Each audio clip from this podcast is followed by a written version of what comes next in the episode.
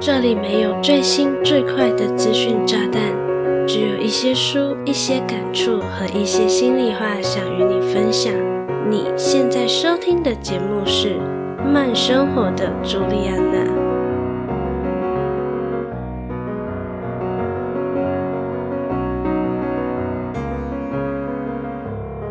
我们不要就这样算了，好不好？Hello，大家好，我是朱莉安娜，感谢你收听《慢生活的朱莉安娜》第五十一集。今天的主题是由 Netflix 原创影集《人选之人》拉开序幕的台湾 Me Too 效应。Hashtag Me Too 的主题标签可以追溯到二零一七年十月的好莱坞性骚扰事件。当时的好莱坞金牌制作人被揭发性侵魔的真面目，他的狼爪在演艺圈横行超过三十年，甚至有不少的女明星都是受害者。这起震惊外界的庞大性侵案就此点燃了 Me Too 的社会运动，并在社交媒体上传播开来，主要用来谴责性侵犯与性骚扰的行为。我先说明为什么聊这个主题好了。我一直以来都有关注两性平权的议题，注意哦，是两性平权，不是女权哦。所以今天的节目不会只 focus 在女权，而是经由这次的 Me Too 效应，分析男性和女性在受到性侵、性骚扰会遇到的困境。内容绝对主观，也会政治不正确。因此，只欢迎可以感性动情，同时还能保持理性思考的听众将节目收听下去。如果你对这一集的节目内容感兴趣，或是你想细细品味本集的节目内容，我诚挚的邀请你到本集节目下方的资讯栏点击文字稿连接。在节目开始前，我还想和你说一件事。那就是慢生活的朱莉安娜 Podcast 节目快满一岁啦！如果你是从去年节目刚刚成立就收听至今的听众，我诚挚的在这里和你说声谢谢，感谢你的支持，让我有机会走到现在。同时，我相信你一定对这个节目有许多感想吧？不论你是每周都准时收听的听众，又或是新朋友。倘若你的时间许可，我都想邀请你帮我填一填资讯栏里的听众回馈建议表单。内容很简单，也不会要你的个资，你只需要帮我勾选你收听过且特别喜欢的集数，喜欢目前的哪些节目类别，以及希望未来能有更多怎么样的主题。当然，如果你愿意在最后留下一段鼓励和支持我的话，就更棒喽。那我们就开始本期的沉重内容吧。近年来，不断的有以 #MeToo 为标签的性骚扰案件出现，但都没有激起太大的水花。那到底是什么原因让现在的台湾 Me Too 效应从政治圈烧到演艺圈，同时还不断的往不同的圈子扩张呢？如果你有持续关注 Me Too 事件，这里值得关注不是看某某某政治人物或是艺人由于性侵、性骚扰而翻车，而是关心以及思考 Me Too 事件持续延烧的背后含义。你就会发现，有不少曾经保持沉默的受害者都不忍了。如果用惯性思考陷阱的角度来看待这一次的风暴，正好有一个有趣的组织行动偏误理论，也就是沉默螺旋效应，完美的说明了为何有越来越多的人会在持续勇敢的跳出来，揭露自己过往的伤疤。沉默螺旋效应的定义是：当人们认为自己的想法属于少数意见时，自然就会害怕被多数人贴上负面标签或孤立，因此就会干脆不表态。相反的，如果认为自己的想法与多数人相同，就会积极提出，也就是要么闭嘴，要么向主流靠拢。这完全可以反映出性侵与性骚扰被害者的内心活动。对于大多数的被害者而言，要说出自己受到羞辱是极度困难的。谁不要面子？尤其是长期的父权社会下，女性普遍被认为有必要洁身自爱、保护自己的贞操。当性自主被掠夺，先不说有多少人会指责受害者。就连他们也会想到，是不是自己没有保护好自己？当大部分的受害者陷入自责的心态，就会认为说出来只会为自己带来更多的麻烦和伤害，因此就会算了，默默的让事情过去。而加害者赌的就是被害者不会捅出来的侥幸。点燃这次台湾 Me Too 效应的，也就是我在节目开头说的那一句话：“我们不要就这样算了，好不好？”这一句话来自《人选之人》这部剧，也是当中最强而有力的台词。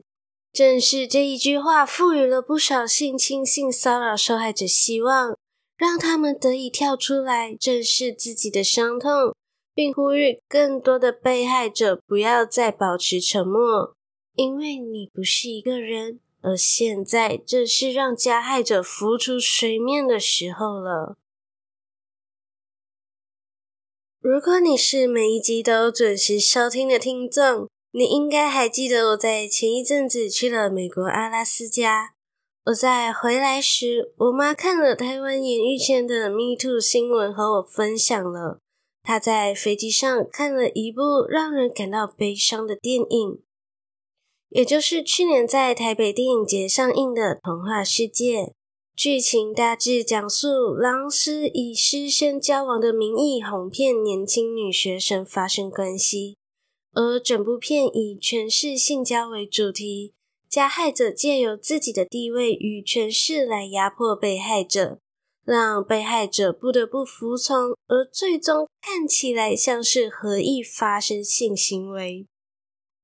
我和我妈还有聊到演艺圈是真的这么乱的吗？Me Too 最开始就是从美国好莱坞爆发出来的，而台湾演艺圈的 Me Too 效应和政治圈、教育圈相比，关注的人也相对较多。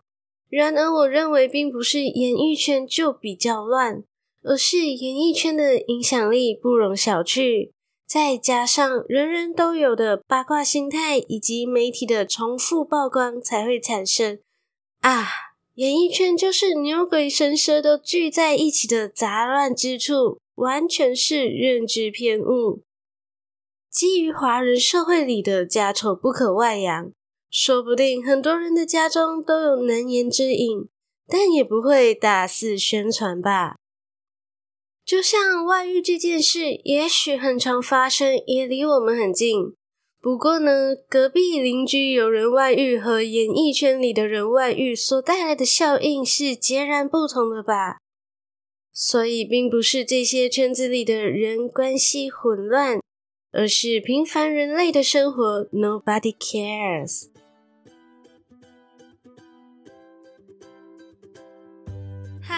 很高兴你愿意将节目收听到这里。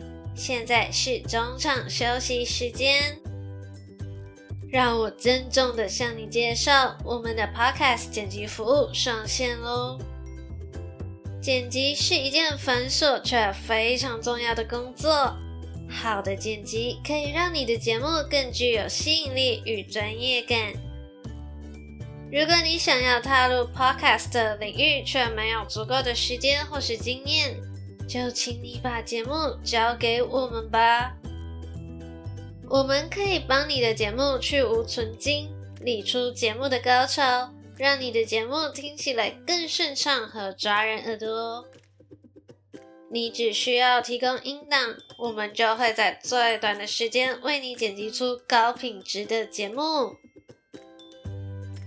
无论你是准备踏入 Podcast 的新人，还是有经验没时间的 Podcaster，只要你对我们的 Podcast 剪辑服务有兴趣，就赶快点击资讯栏的链接了解详情吧。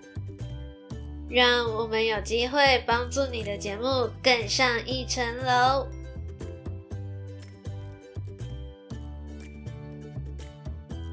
广告结束，让我们回到节目里喽。扯得有点远，说回权势性交好了。假如你和我一样都有点八卦心态，应该也知道台湾演艺圈、政治圈、教育圈 Me Too 事件被爆出来的大人物是哪些人吧？受害者为什么都无法在发生的当下就勇敢的指证加害者？而是在事情早就已经过了好几年的此时此刻，在 Me Too 效应的发酵之下才跳出来呢？撇除前面已经聊过的沉默螺旋效应，我觉得多少也和权势性交有关。当然，并非每个受害者都有遭受性侵，但这些受害者都没有逃过令人作呕的性骚扰。我在前面有提到，这些加害者赌的就是受害者不会捅出来的侥幸嘛。可以见得，这些加害人对于自己的身份、自己的社会地位是蛮有信心的。权势性交讲的就是上对下的关系，而在演艺圈、政治圈，或是你我都最常接触到的一般职场，这些场合啊，通常是以年资来展现身份地位的。你认为，假如是一个刚踏入圈子的菜鸟受到伤害，在不熟悉整个环境运作的情况下，他到底能怎么办呢？尤其是对方很可能营造出超级良好的个人形象，在圈子里的人脉也比受害者广，那受害者当然会陷入讲出来也没有人相信自己的困境吧。同时，权势性交往往发生在彼此都相互认识的熟人之间。当中最恶心的就是电影《童话世界》以及小说《房思琪的初恋乐园》里的师生关系。为人师表，却做出如此令人发指的行为，而且在长期的好孩子要听话的文化熏陶底下。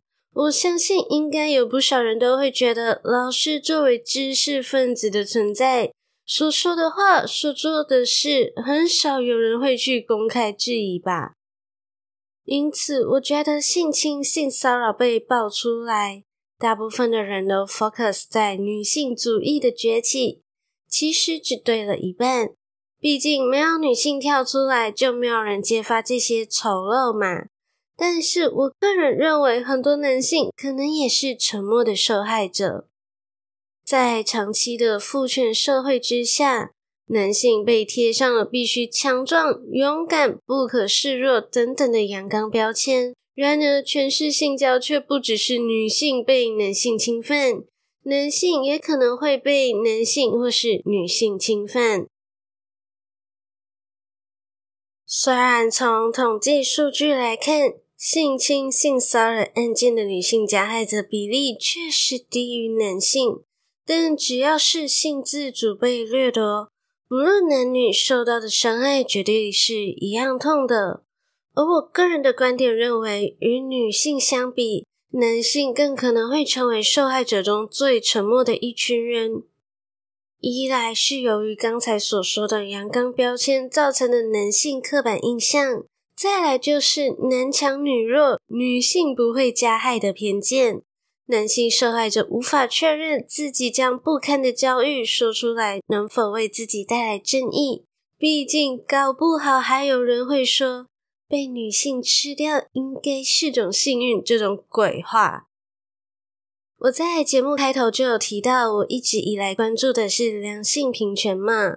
当然，我作为女性，很可能也会出现偏袒女性的言论，但我都会反思：假如是男性遇到同样的遭遇，他们又会如何呢？其实，在性侵和性骚扰的事件看来，受害者所受到的伤害并不会基于生理性别而有所不同。然而，很妙的是，这一次的 Me Too 事件还是引起了女权自助餐的言论，出现男性说出“以后不知道要怎样和女性相处”的舆论。既然你都诚心发问了，作为一个女性，我就大发慈悲的告诉你答案吧。你是可以选择闭嘴和远离女性的，说不定我们也根本不想和你说话，和你有任何的互动。有点自觉好吗？好啦，这一集的节目就来到尾声喽。老实说，要做这种容易引起激烈讨论的议题，我的心里还是有点害怕的。不过，既然你会把节目收听到这里，我相信你应该是具有包容力，能够接受不同想法的优质人类吧。我诚挚的感谢你愿意在百忙之中收听慢生活的朱莉安娜的本集节目，当中有太多个人观点和可能政治不正确的地方，希望你多多包容啦。假如你觉得本期的节目内容还不错，期待你能订阅这个节目，同时花一点点的时间帮我到 Apple Podcast 或是 Spotify 给我五颗星加留言。让更多的人有机会看到并收听这个节目哦。想关注更多的动态，欢迎搜寻慢生活的朱莉安娜的 Instagram。我的 IG 账号是 JulianaChoocom。你可以针对这集节目来和我交流互动，或是有任何想听的主题或是内容，也都可以和我说。贪心的我还想许个愿望，就是我希望你能把正在收听的集数截图并转发到 Instagram 的限时动态，同时 tag 标记我，让我知道这个节目是由你在收听的。另外，你还记得我在节目开头提到的听众回馈建议表单吗？希望你能抽空帮我填写表单。你的小小举动就有机会让这个节目越来越好，所以我在这里就先和你说一声谢谢。心有余力想用行动支持我的话，欢迎点击资讯栏 Buy Me a Coffee 的赞助链接，只需要一块钱的美金，你就能成为我的干爹干妈，赞助我一点点购买喉糖的零用钱，让我能继续在这里用声音分享更优质的内容给你。我们不要就这样算了，好不好？这一次的台湾 MeToo 事件连环爆，就是由于过往有太多算了，我每一个算了，就很可能再多一个受害者。再次，真心的为每一个勇敢站出来说出过往伤痛的人献上敬意，你们始终都值得被世界温柔以待。我是朱莉安娜。期待与你的再次相遇。